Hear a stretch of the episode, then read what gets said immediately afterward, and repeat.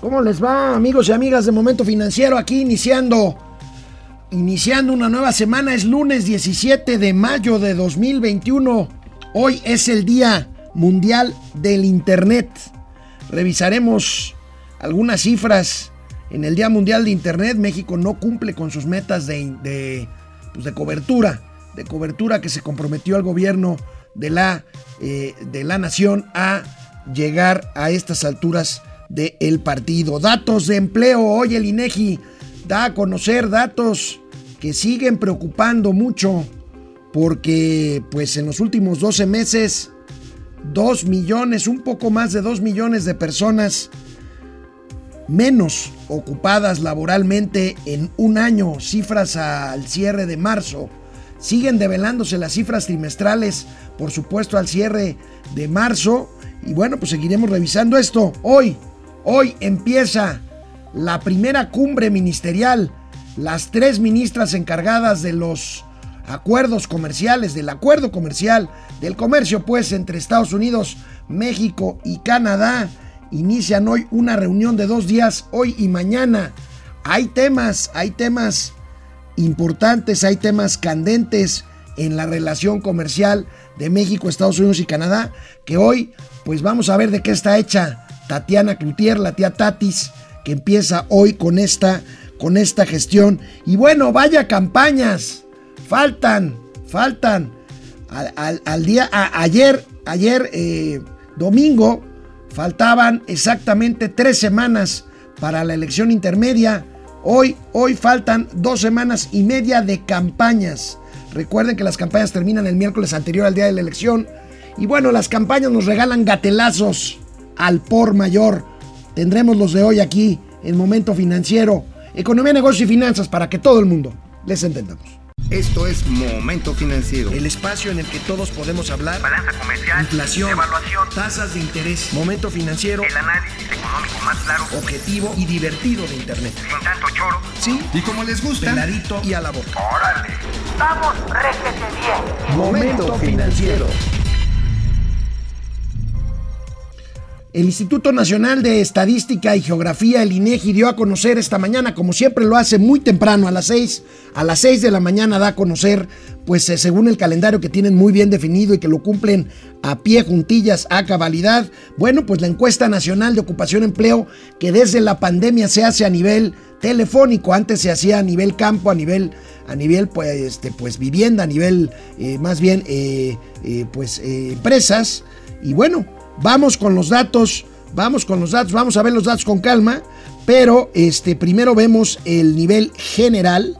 Bueno, primero les tengo que decir que hay 2 millones 100 mil personas ocupadas menos este trimestre que el mismo trimestre del año anterior. Y tenemos aquí las cifras, fíjense, de 55 población ocupada eh, por sexo, en, en, bueno, en total 53% eh, de ocupadas contra 55% ocupadas hace un año, el mismo cierre del trimestre anterior, 32% hombres, 20.3% mujeres. Aquí está la brecha de género de la que hablábamos. Por supuesto, las mujeres ocupadas en muchos casos en, en actividades domésticas no necesariamente remuneradas, pero no menos importante. Pero veamos línea por línea la pues el reporte de la encuesta nacional de ocupación y empleo, una disminución de 1.6 millones, 1 millón 600 mil millones de personas en la población económicamente activa se disminuye en 1.6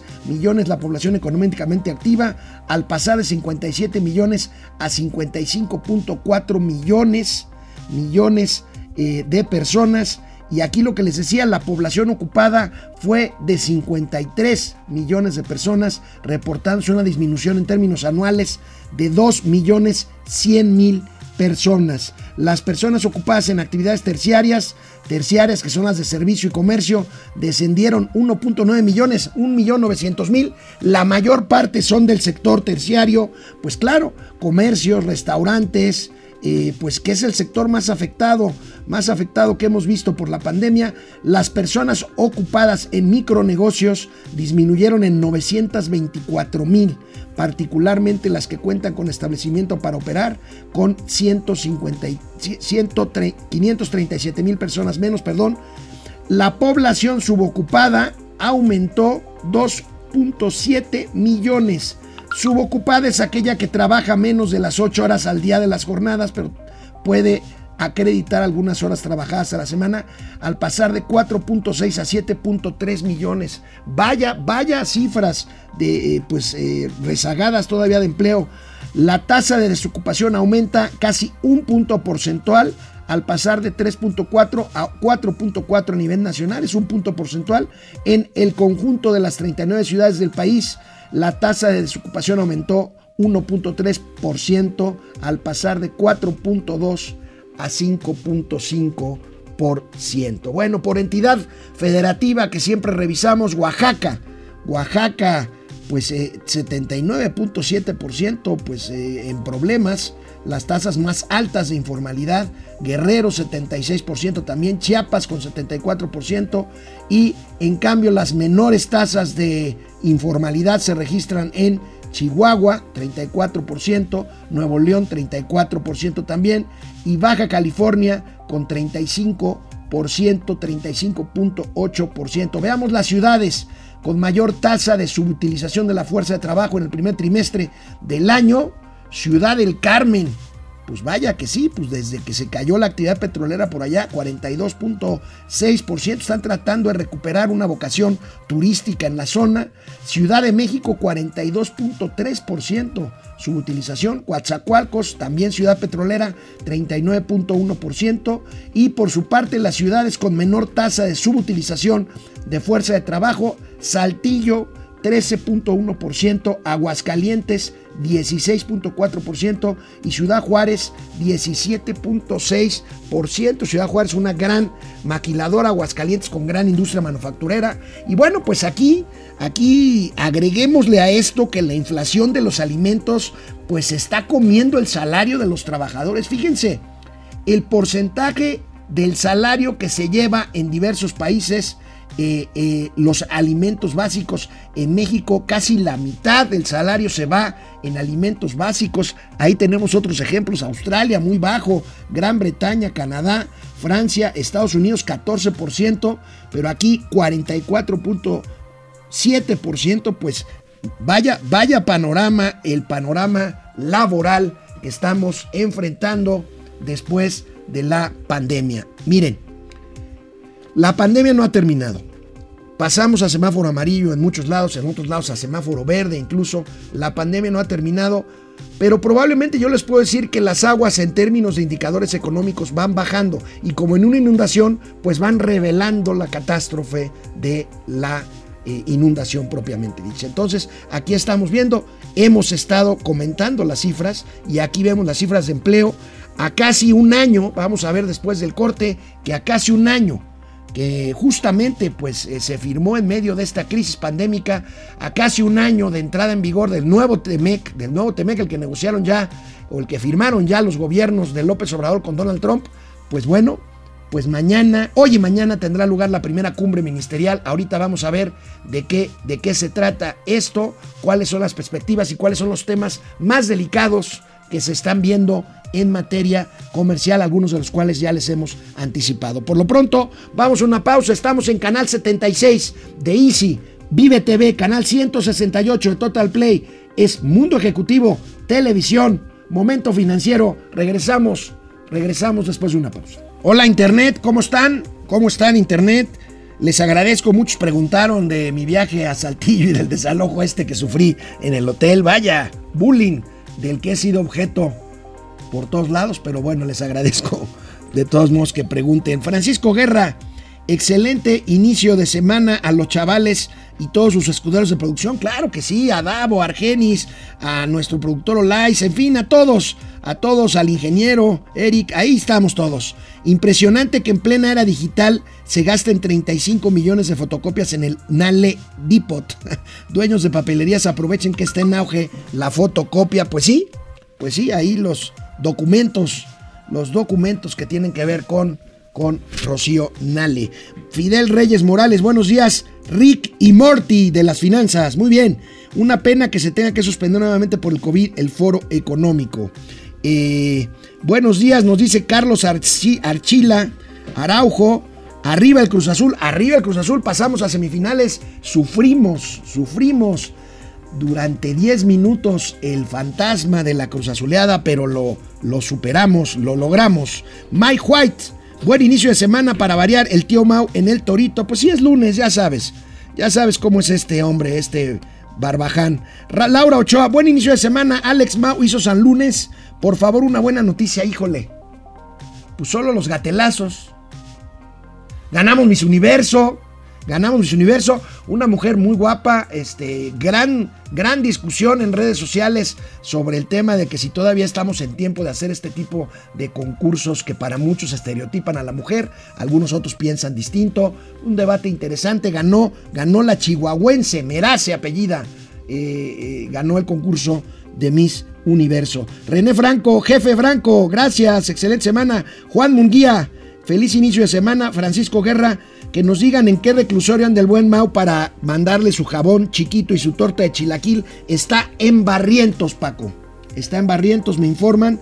Morgan Sánchez, tío Alex, tío Mau, buenos días. El fin de semana tuve la oportunidad de visitar nuestro hermoso Acapulco. Qué bueno, qué bueno. Ojalá y te hayas protegido bien. Acapulco siempre es hermoso.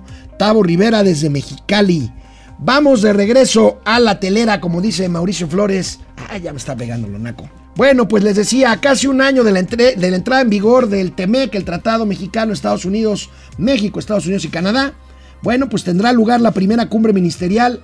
Veamos quiénes son las protagonistas de esta cumbre. Vamos a ver de qué está hecha Tatiana Cloutier, porque se va a reunir con sus colegas Catherine Tai, representante de la Casa Blanca, y con eh, May, no, May Nig, eh, ministro de eh, Empresa eh, y Promoción de Exportaciones de Canadá.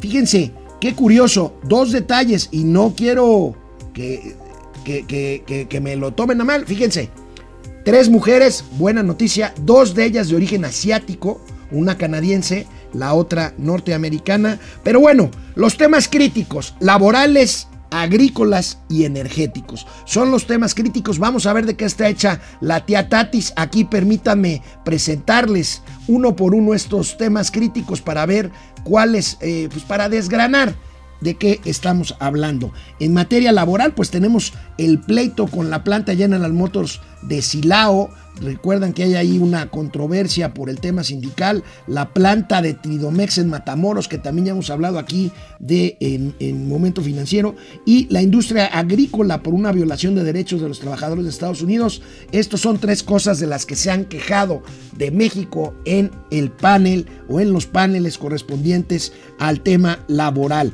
En el tema que sigue, el tema agrícola, productos orgánicos, está el aumento en los requerimientos de certificación para las exportaciones eh, de Estados Unidos de productos orgánicos, maíz transgénico este que nos eh, negamos nosotros a usar, lo mismo que el glifosato, esta sustancia que se utilizaba o que se, sigue utilizando, pero que pues eh, México está reacio al tema del glifosato. Y el tema de los quesos, obstáculo al comercio de lácteos, por regulaciones y políticas comerciales. Y finalmente, el tercer tema eh, pues relevante el tema energético. Vaya que está caliente. Aquí ya hay cartas de empresarios y de políticos y de representantes comerciales que se quejan de que México no está cumpliendo con su parte en materia energética. Y vaya que si no, con todas estas señales, eh, señales de, de, pues de bloqueo de inversión en materia energética, de cambio de reglas. Aquí está pues el tema de la carta del American Petroleum Institute que comentamos la semana, la semana anterior, Mauricio Flores y un servidor, las reformas a la ley eléctrica como a la ley de hidrocarburos que obstaculizan inversiones privadas y que están controvertidas constitucionalmente en México y la solicitud de arbitraje en varios casos. Bueno, esto va a ser, esto va a ser el TEMEC, es, va a ser un tema muy complicado. Vamos a ver cómo se comporta, si se comporta a la altura, yo espero que sí, la señora Tatiana, la señora Tatiana Cloutier. ¿Cuánto vale el comercio con América del Norte? ¿Cuánto vale el comercio de México con eh, Estados Unidos y con Canadá. Veamos esta gráfica, ahí tenemos creciendo. Este, esto podría crecer todavía más en el caso de México, pues ahí tenemos al primer trimestre de 2021 147 mil millones dólares de comercio, de intercambio comercial entre México, Estados Unidos y Canadá. Ya hay un avance importante, este es uno de los motores que debemos de aprovechar, pero que no estamos aprovechando en México. Estados Unidos y Canadá van como caballo de hacienda, pero bueno, nosotros tenemos, y bueno, tenemos el problema de que mientras tanto, pues mientras tanto, la Comisión Reguladora de Energía, la Comisión Reguladora de Energía, esta que no le gustaba a Andrés Manuel hasta que ya lo tiene en su bolsa con comisionados o miembros del, organismo regulador, pues cancelando permisos privados como a los gigantes Shell y Iberdrola. Ya sé, ya sé que me van a decir, oye, Shell es una empresa, es una empresa inglesa, holandesa, y e Iberdrola es una empresa española. Sí, pero son señales, son señales de incertidumbre que van minando, van eh, bloqueando el camino por el que tiene que caminar, por el que tiene que, valga Dios, mañana para el gatelazo esto, ¿no? Por favor, el camino por el que tienen que andar, por el que tienen que circular las relaciones comerciales correctas. Bueno, pasamos a otra nota.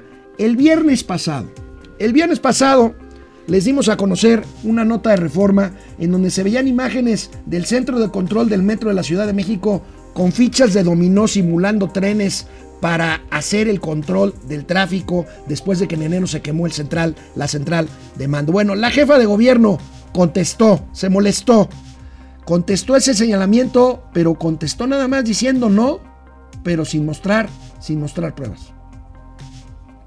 Por favor, ¿es seguro operar el metro con fichas de dominó ah, como está ocurriendo en el centro de control? No, ya en la conferencia de la UNA van a explicar.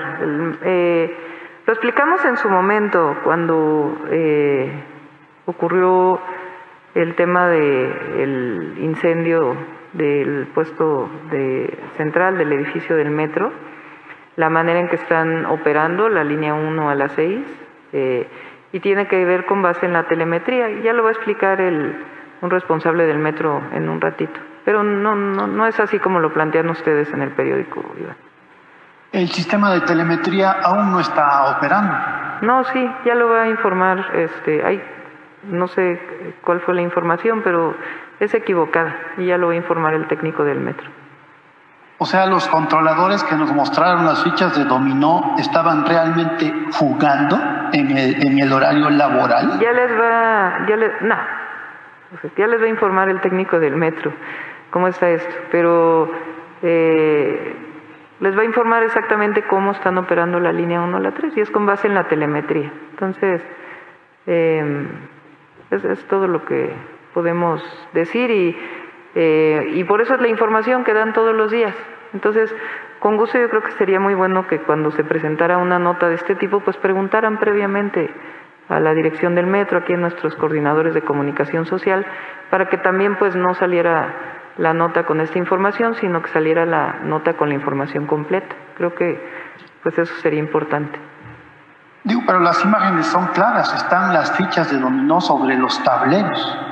Iván, con todo gusto ahí les puede dar toda, la información al Reforma eh, de cómo están funcionando a partir de la telemetría y sí les pediría, yo creo que es responsabilidad, pues que antes de sacar una nota de este tipo, pues puedan estar informados por quien está llevando la operación del metro. Nosotros solamente esperamos que no les ahorquen la mula de cuatros, de cuatros y sobre todo que no ahorquen alguna mula en el, en el tránsito de trenes, en el tránsito real de trenes de las líneas 1 a 6 de las que dependía el centro de control y sobre todo las más transitadas que son la 1, 2 y 3 de la línea del sistema de transporte de la línea del sistema de transporte colectivo. El día de hoy, el día de hoy se conmemora el Día Mundial del Internet. Y bueno, México llega al Día Mundial del Internet sin cumplir con sus metas de cobertura Internet, precisamente que planteó el gobierno de la 4T con esta famosa empresa que le iba a dotar, se supone, no, esta no es la gráfica, esta no es la gráfica, es un cuadrito que tiene ahí eh, precisamente el tema de eh, las, las coberturas. Aquí lo busco y ahorita lo, lo, comentamos, ya no nos queda mucho tiempo, pero vamos a ver cuál es la cobertura, la cobertura de Internet que eh, pues tenemos en este, en este Día Mundial. Aquí está, lejos de la meta. El gobierno, el gobierno de México eh, llega con rezago de 35 millones de personas sin acceso a Internet según la meta del programa presidencial Internet para Todos. Aplazamientos. En 2019, al inicio del sexenio, se prometió cobertura universal para 2021 y luego se aplazó la meta para 2022 y el mes pasado se pospuso hasta 2023 y formó la agencia española F. Ahí tenemos, llegamos. Llegamos con déficit, llegamos con faltantes al Día Mundial del Internet. Volvemos después de una pausa. Hola Internet, de regreso. Perdón, estoy aquí. Ya saben, circo de tres pistas. Fíjense, el día que no hay payaso en momento financiero, yo estoy en, círculo, en, circo de tres pistas. Pero bueno, vamos a ver. Este, vamos a ver eh, quién más está por aquí. Eh, uf, un chorro. José Almazar Mendiola, buen día. Tenemos un presidente tan mediocre que por lo único que se preocupa es por su popularidad. Bueno, pues sí. José Tenorio paliza hoy al presidente con las preguntas en las mañaneras, esquivó la respuesta y salió corriendo. Sí, en realidad no hubo grandes, grandes cosas hoy en la mañanera. Jaco Frías, buenos días. Queridos Alex y el tío Mao ya se regresó al torito. Eh, anciano, anciasno iracundoe. Qué casualidad, Miss Universo es dueño Donald Trump. La chica se llama Andrea Mesa López Obrador. Andrea Massa, Andrea Massa es, pero, pero, es López Obrador. No creo. Fanáticos de Benito Juárez y su esposa Margarita Maza, la chica Andrea Maza. Bueno, Depredador Mercenario, buenos días, iniciando la semana desde nuestro lugar de trabajo ya. Ah, qué bueno, Depre, cuídense. La nota que reenviaron del Banco del Bienestar, que ya es un barril sin fondo, la verdad, solo será para repartir los apoyos o también tendrá las funciones de un banco como los privados. No, es para repartir apoyos fundamentalmente. ¿eh? Eh, Dulce Ojeda Castro, a tan excelente programa. Buen día, distinguidos maestros. Gracias. Pili Sainz, mis estimados e ilustres comentaristas. Que México lo gana Miss Universo, eso significa que hay bellas e inteligentes mujeres en nuestro país. Quizás sea algo superfluo, pero nos brinda orgullo. Pues bueno, es el, la discusión de la que hablaba hace un rato, Pili. Y bueno, de que hay mujeres bellas e inteligentes en nuestro país, no necesitamos ir a un concurso de belleza para saberlo. Yo estoy convencido de que hay millones de mujeres bellas e inteligentes en nuestro querido México, mi querida Pili Sainz. Y bueno, pues Ari Loe, Decadente, miren qué buen nombre, Decadente, desde Ocotlán. Leti Velázquez. Ahorita volvemos a internet, vamos a la tele. Bueno, como es año electoral, pues los subsidios que destine el gobierno y fundamentalmente a los programas sociales, pues crecen, crecen a niveles no vistos desde hace muchos años. Si vemos esta nota de nuestros amigos de El Financiero, me va a eh, pues reforzar lo que les estoy diciendo en cuanto a que los subsidios han aumentado en forma significativa a nivel presupuestal. Bueno, ¿a qué llamamos subsidios? Pues ese, ese dinero, ese dinero que es la diferencia entre lo que se cobra de un servicio y lo, el costo real. Y bueno, puede ser el costo menor y la diferencia la absorbe el gobierno para que no lo absorban los pobladores, los mexicanos, los consumidores. Fíjense, alcanza niveles máximos en 10, 10, 10 años. Déjenme ahí esta notita tantito para comentarla con ustedes. Pues bueno, pues es año electoral, es normal, es normal, no es justificable, pero es normal. Aquí, como dirían, todo el mundo lo hace o todo el mundo lo ha hecho. Sí, la cosa es, la cosa es que algunos dicen que son diferentes y se parecen bastantes. Durante el primer trimestre de 2021 los ingresos presupuestales del sector público ascendieron a casi 1.6 billones de pesos, 5.6% arriba, arriba de la meta aprobada. O sea, hay más, hay más, hay más ingresos y por lo tanto, bueno, hay más gasto. 1.6 billones de pesos precisamente ascendió el gasto acumulado durante el primer trimestre de 2021. Los ingresos petroleros sumaron 204 mil millones de pesos, un aumento de 45.6% por el tema de los precios, de los precios al alza del, del petróleo. Bueno, vamos a ver, vamos a ver que llama la atención esta nota precisamente de, eh, a lo mejor no tiene que ver directamente con los subsidios, pero sí tiene que ver con las transferencias sociales y en este caso la morosidad.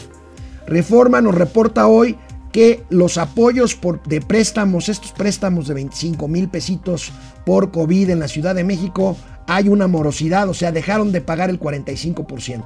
Estos, estas, estas, estos programas y sobre todo como no tienen un padrón, un padrón bien hecho, pues generalmente pues es, esto, en esto terminan en asuntos en asuntos de dinero transferido a fondo perdido, o sea, que no se van a recuperar. Pero bueno, ahí tenemos parte de los problemas. Yo creo que apoyar se vale, pero pues hay que buscar la forma de recuperar porque son recursos de todos, de todos los mexicanos. Antes de comentarles de qué escribí el día de hoy, mi columna de ayer domingo y hoy lunes, fíjense que quisiera recordar lo que dijo el presidente de la República hace algunos años con respecto, con respecto a qué?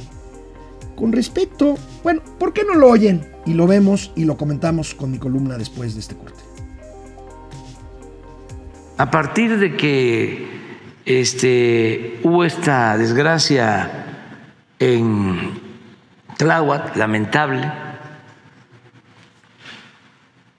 toda una campaña, bueno, parecido a esto, ¿no? Imagínense un crimen que yo lamento mucho en Cajeme,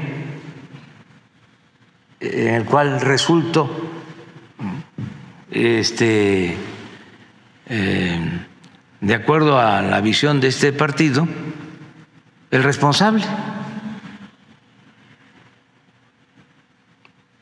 Eh, no sé si usaron la palabra culpable, porque puede ser que sea responsable, pero no culpable.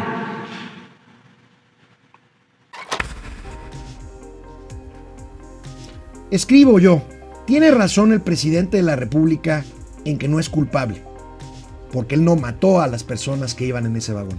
Pero sí es responsable, sí es responsable y es responsable también del asesinato de Abel Murrieta, candidato a Movimiento Ciudadano, como dijo, como dijeron los miembros de este partido. No es culpable, es responsable. ¿Por qué? Porque él es el presidente de la República, porque él tiene bajo su mando a las Fuerzas Armadas, porque el problema es que el presidente aquí asume la responsabilidad, pero en cuanto al crimen de eh, Abel Murrieta, la responsabilidad, no la culpabilidad. El problema es que el mandatario también es responsable, no culpable de otras cosas. Fíjense, sin asumirlo, es, es responsable de eh, el tema económico. No es culpable, pero sí es responsable de las decisiones que ha tomado, como cancelar el aeropuerto de la Ciudad de México. El presidente de la República no es culpable de 200 mil muertos oficiales, 500 mil no oficiales por el COVID, pero sí es responsable de una política de gestión pandémica desastrosa, de haber minimizado la pandemia, de haber hasta la fecha recomendado, no recomendado, des... A ver, el presidente no se pone el cubrebocas. Hasta la fecha manda la señal equivocada de que el cubrebocas no sirve para nada. Es responsable de eso. No es culpable de las 200 mil muertos. López Obrador no es culpable de la peor recesión económica, pero es responsable de haber ahuyentado la inversión pública por decisiones equivocadas. AMLO no es culpable de 53 mil muertes en lo que va de su gobierno en materia de violencia e inseguridad sí es responsable de la política de abrazos y no balazos. El presidente que presume ser el más popular del mundo no es necesariamente culpable de la corrupción, pero sí es responsable de omisión en casos como el de su hermano, como el de su prima, como el de amigos cercanos en puestos clave. Andrés Manuel López Obrador no tiene la culpa del gasolinazo. Sí es responsable de habernos hecho creer que él podía manejar los precios de los energéticos a su antojo. Muchos culpan a Andrés Manuel de la criminal y escasez eh, de la criminal escasez de medicamentos en México. Él no es culpable de esa escasez, es responsable de haber destruido un sistema de compra y de distribución de medicamentos que funcionaba razonablemente bien. En fin, la responsabilidad que implica el cargo que asumió el primero de diciembre de 2018 es justamente la que ha eludido López Obrador, culpando a todo y a todos. Para determinar culpabilidad, porque la responsabilidad ya la reconoció el mismo López Obrador, no en todos los casos, por lo menos en el del crimen de Abel Murrieta, la culpabilidad solo veo yo tres caminos. Uno, el voto del 6 de junio, con el que ustedes y nosotros pues vamos a decir si el presidente es responsable y quizá culpable de muchas cosas.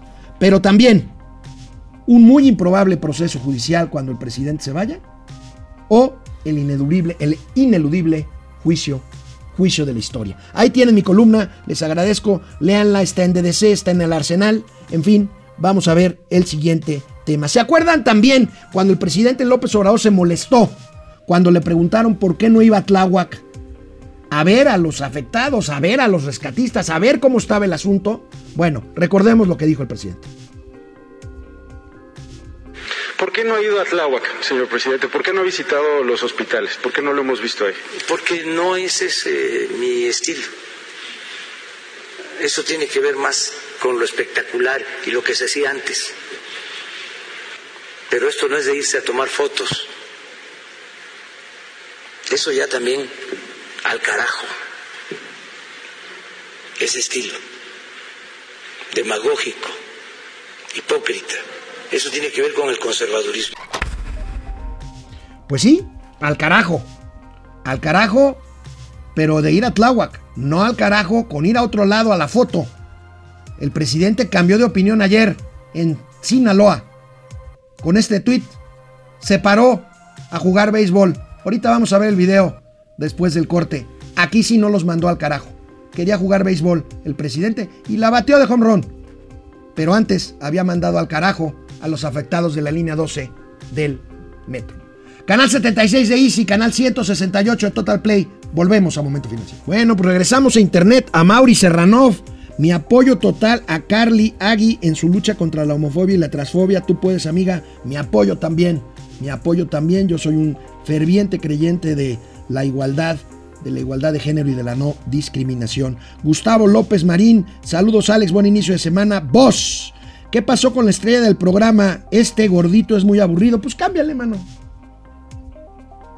Si no te gusta, cámbiale. Ministerio Tierra, deseable. Muy buen día al Yin y al Yang financiero. Un caluroso saludo desde el desierto de Arizona. Abraham López Mójica, buen día amigos, Gargamel y Azrael de las finanzas, gracias. Francisco García, buen día, al presidente le preocupa más sacarse fotos macaneando que resolver los problemas de su gobierno. Pues sí, ahorita vamos a, a comentar eso. Olivia Gómez, ojalá que los que no creyeron que López era un peligro para México fueran los desocupados. Un voto para Morena es un voto contra México. Viva México, fuera Morena, dice Olivia Gómez. Ricardo Rivera, hoy le van a dar palo a Tatiana. No sé qué quiso decir Ricardo Rivera, pero bueno. Marta G, línea 12, no se olvida. Luis Pérez, saludos, dúo. Pues yo le mando saludos porque este granuja no está aquí ahorita. Eh, Ángel Emilio Zacarías García, buenos días a toda la comunidad financiera. Roberto Matt, saludos. Alex, ¿cómo está que Oxo saldrá de la Ahorita lo vamos a, a, a, comentar en el programa. Mi querido, mi querido Roberto, pues Antad, Antad ya, ya no tiene Walmart. Se sale Oxo, vamos a ver cuántas unidades de Oxo implica esto. Bueno, pues vamos a ver qué hace Antad. Antad, este, que pues antes englobaba materialmente a todas las tiendas estas de autoservicio este, y departamentales. Abraham López Mójica, bien lo dijo Porfirio Muñoz Ledo, la línea 12 del metro es Ayotzinapa de la 4T. Fíjense que, que sí, que sí, este, pues parece que sí, le costó, pues ya se está viendo en las encuestas que les está eh, costando mucho trabajo, eh, mucho trabajo. Eh, retomar el ritmo electoral a los candidatos y candidatas de Morena. Bueno, vamos a la tele, todavía tenemos otro corte. Bueno, pues veíamos esto que el presidente decía, al carajo, a mí no me gusta la foto, a mí no me gusta el show, a mí no me gusta la demagogia.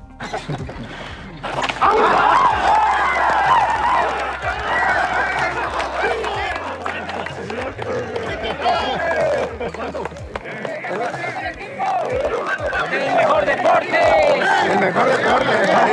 Gracias.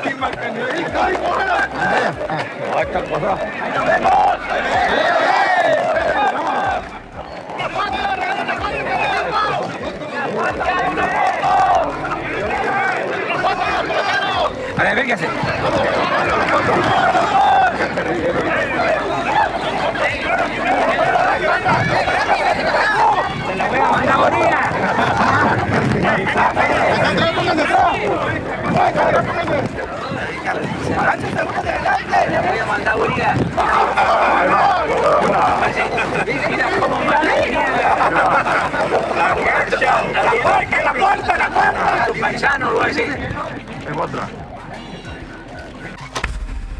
La foto y la demagogia eran cosa de antes. Al carajo.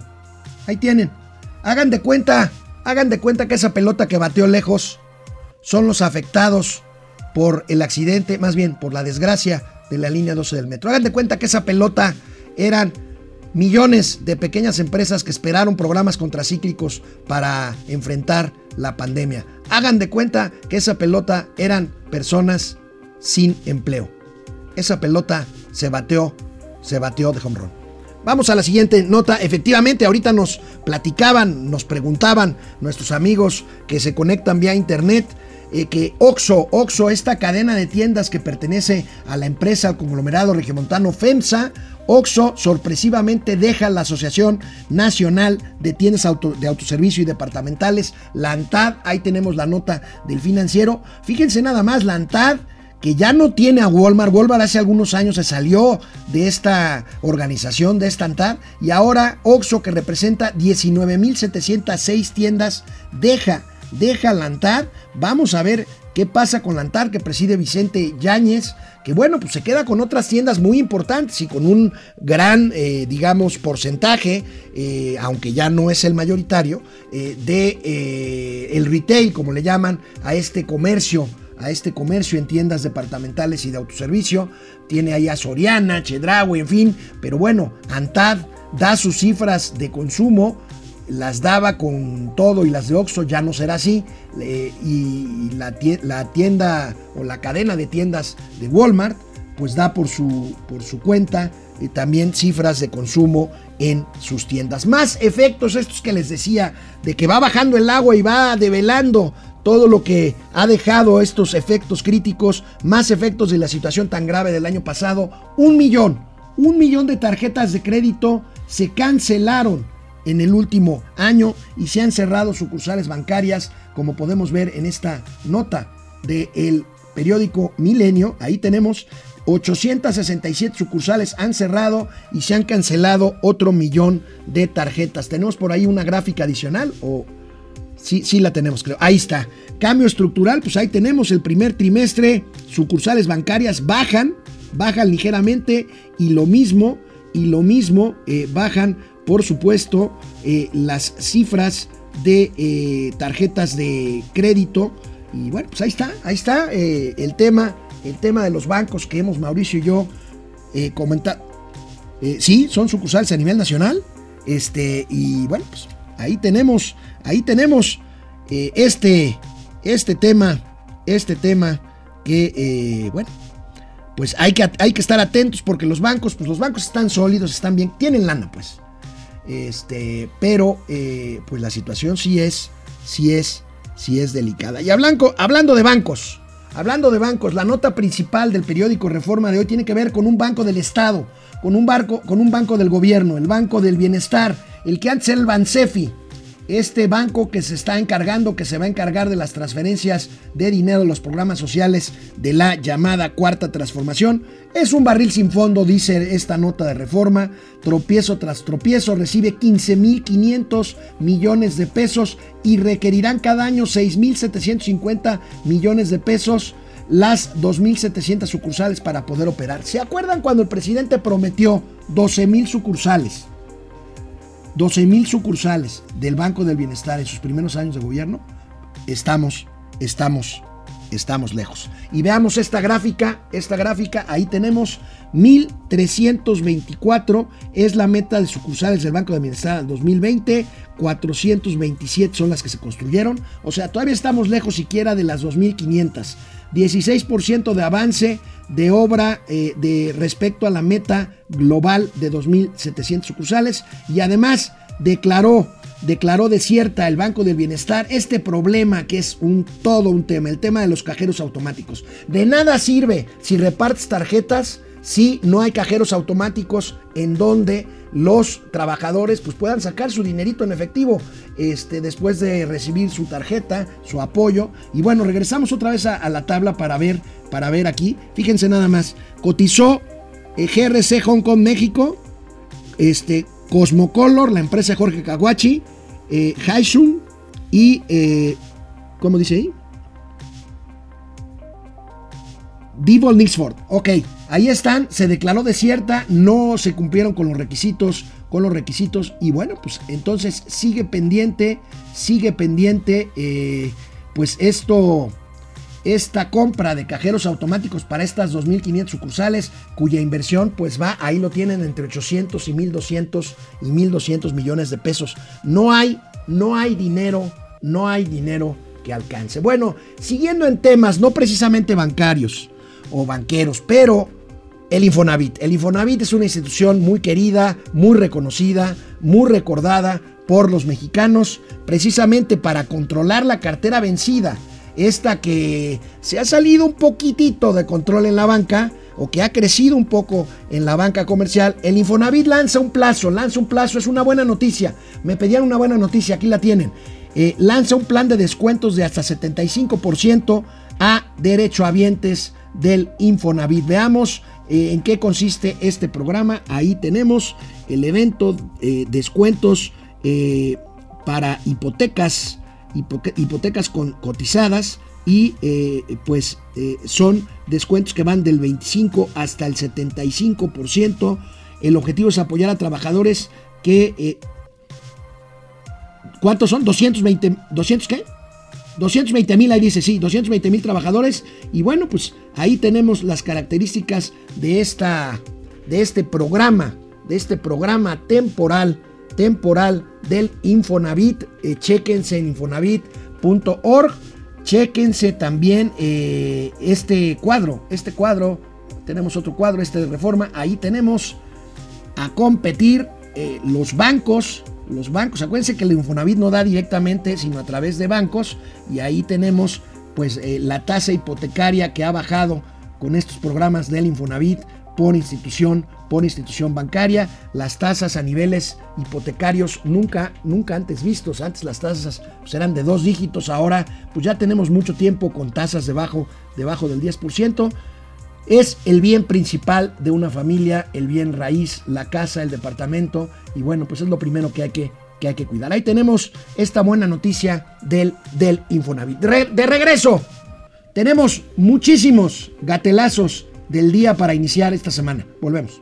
Bueno, pues este Luis Pérez, eh, Ángel Emilio Zacarías García, buenos días a toda la comunidad financiera, gracias. Roberto Mata, saludos Alex, ¿cómo está que Oxos Ya lo comentamos. Este, Leti Velázquez, Monreal cree que los organismos autónomos le pertenecen al gobierno y no se están alineando al señor del Palacio. Monreal entiende perfectamente todo esto. Monreal eh, trata de seguir, de no enfrentarse, de no atravesarse al discurso de López Obrador. Si hay alguien que le entiende a este rollo, es Monreal, eh, créanmelo, créanmelo. Pero bueno, pues desgraciadamente todo el mundo se alinea, se alinea. Roberto Mata, Abraham López Mójica, así es, con esto se les cayó el teatrito. ¿A qué se refieren, eh? Abraham López Mójica, ¿quién es? Bueno, están platicando entre ellos. Dejémoslo platicar porque le contesta a Abraham López Mójica. Exactamente, amigo. Ojalá y que la gente reaccione y no le dé un solo voto a Morena y a sus partidos satélite. Ah, bueno, están hablando del tema este que platicábamos de, pues, de que el metro afectó eh, el tema del metro y otros afectó las preferencias electorales en las encuestas. Héctor Carvajal, buenos días. Alfredo Sayeb, saludos desde Arizona, Arizona, eh, en Estados Unidos. Lía San Ciprián, ay, San Ciprián, San Ciprián, salir a votar para tumbar a este gobierno que tenemos. Pues no para tumbarlo, pero sí para eh, ejercer contrapesos en la Cámara de Diputados, si así lo deciden, si deciden apoyarlo Adelante, Aqua Spalu. Saludos a Michael Jordan y Scottie Pippen de las finanzas. Bueno, aquí mi productor se va a volver loco. Michael Jordan y Scottie Pippen, ¿se acuerdan de, esa, de ese dueto magnífico de los toros de Chicago de los años, ¿qué? 80 ¿no, Artur? 90 Efren, nadie engañó a López. Él conocía la magnitud de los problemas del país que recibía. Es culpable no haber trabajado para resolver lo que ya estaba mal. Bueno, Rubén Ramos, René Franco, eh, Juan Ramírez. ¿Cómo puede defender a la tía, la tía Tatis el combustor y su reforma? Ganando tiempo, pues sí.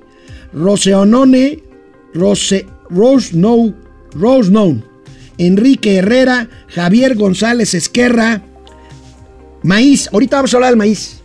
Gracias, nos vemos mañana, pero seguimos. Bueno, pues ustedes disculparán, pero las campañas políticas que faltan dos semanas y media nos están dando una gran cantidad de gatelazos del día. Nos están dando una gran cantidad de, gatelazos del día. Veamos el primero, fíjense.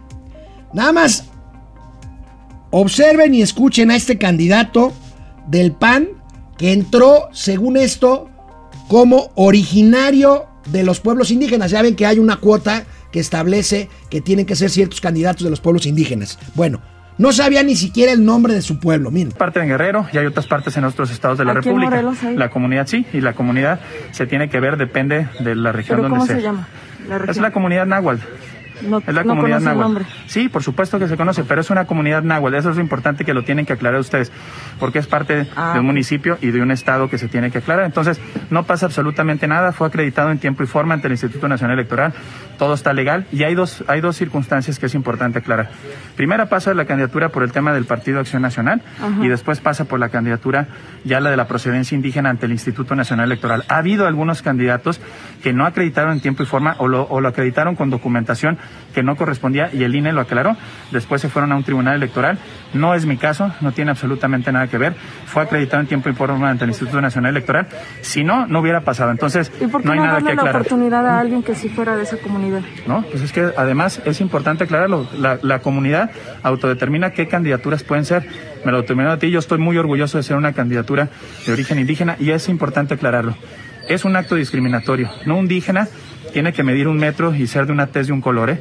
Eso es una autodeterminación. No, nadie está hablando que no de es... su apariencia. Sí, no, no, no. O sea, estamos cuestionando aquí su origen. Por supuesto, pero es importante decirlo. es, importante decir. que no, sabe ni su nombre. No, además, no, eso tú lo dices, yo no lo digo. Pues le estoy preguntando no, eso, el Eso tú lo dices, eso tú lo dices, yo no lo digo. Pero es además decirte. El nombre. No, claro, ya te lo dije. Es una comunidad náhuatl del estado de Guerrero.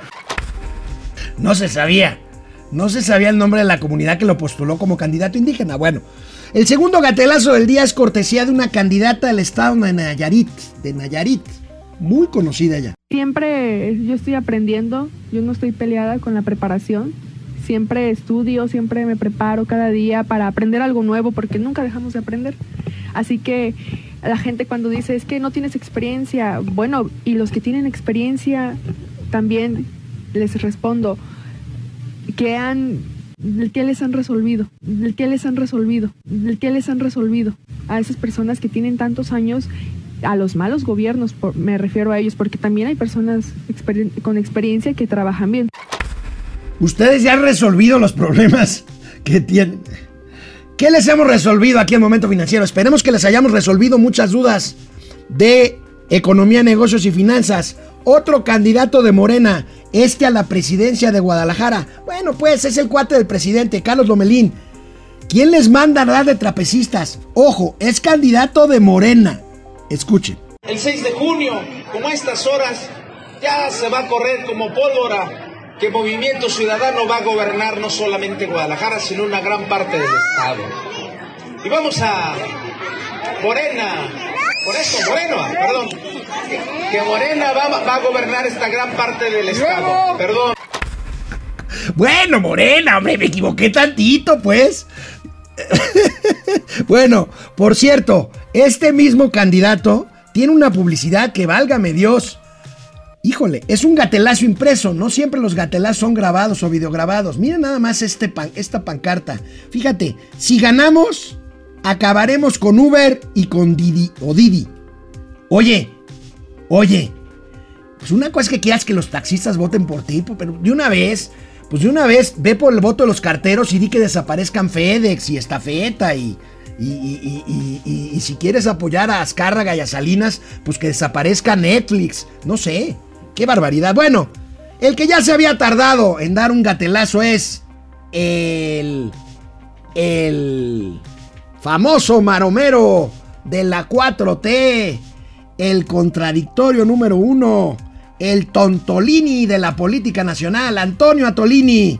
Vean nada más, ¿por qué, por qué tienen que bailar todos los candidatos?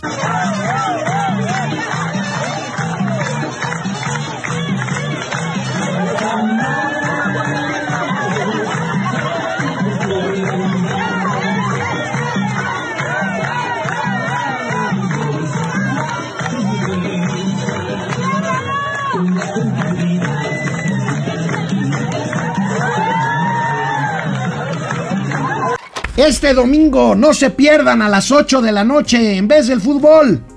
Con Antonio Atolini bailando por un hueso. No se lo pierdan. Bueno, y como es viernes, no, más bien, como el viernes pasado, nos ayuda a la sección del gatelazo el gran Vampipe. Veamos esta, este video que nos manda Vampipe también, un gatelazo. Los gobiernos de la 4T los escuchamos. Ay, ya, los los escuchamos. Se acaba el rollo, se acaba el rollo y bueno, aquí yo por lo menos tengo aquí a mis amigos de allá abajo que me, que me están, este, ya me hubiera dicho algo este hombre, ¿verdad? Este, el teleprompter, en fin, bueno, bueno, pues ahí están, ahí están los gatelazos. El jueves, el jueves hablábamos de 35 mil millones de dólares estancados para invertir en el sector energético. ¿Se acuerdan? Bueno, hoy tenemos una noticia positiva, por mucho menos lana, pero positiva al fin y al cabo. Veamos, veamos esta notita, esta notita del financiero. Este, se invertirán 30 mil 300 millones de pesos, firmas de automotriz y aeroespacial en el Bajío. Es una buena noticia. Ahí quedan los 35 mil millones pues atorados en materia del sector energético, pero bueno, aquí tenemos la parte automotriz aeroespacial. Qué bárbaros los del Bajío, son muy buenos, son muy pujantes, van muy bien y bueno, pues si alguien, si alguien es jalador, como dicen los norteños, de la economía de este país, son las empresas del Bajío. Bueno, me preguntaban del maíz, del maíz.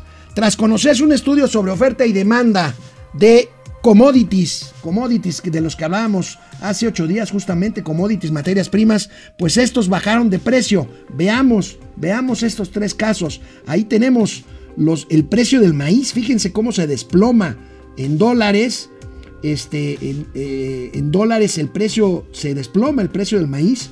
Eh, el precio de la soya también se desploma también en dólares y el precio del trigo. Pues ahí tenemos esta, esta situación con eh, pues los commodities, con los commodities en estos, en estos, en estos tiempos. Eh, de, quién es culpa? Me preguntan. Bueno, esto es una cuestión, esto es una cuestión del mercado, de la especulación, del acaparamiento, pero también, por ejemplo, en el caso del maíz tiene que ver con sequías. Tiene que ver con sequías. Este, bueno, pues eh, mañana lo platicaremos bien con el buen, con el buen Mauricio, Mauricio Flores, Flores Arellano. Bueno, ¿Saben cuánto lleva de avance el parque ecológico de lo que iba a ser el aeropuerto internacional de la Ciudad de México en Texcoco? Cero. Aquí lo tenemos. No hay nada, ahí está, ahí está todo abandonado. Son 12.200 hectáreas. Se supone que hay un presupuesto de 17.700 millones de pesos. Eh, eh, 9.700 millones ejercidos desde 2000, eh, serán ejercidos, perdón, desde 2024. Ahora sí que al final del sexenio. Y no hay absolutamente nada, nada de avance. ¿Y se acuerdan también de los ventiladores del CONACIT? Pues, ¿qué creen? Tampoco. Tenemos esta fotito del Reforma. Ahí está. Faltan nada más 141. Ya se va a acabar la pandemia, dicen los, los optimistas.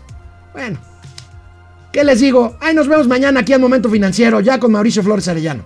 Hasta mañana.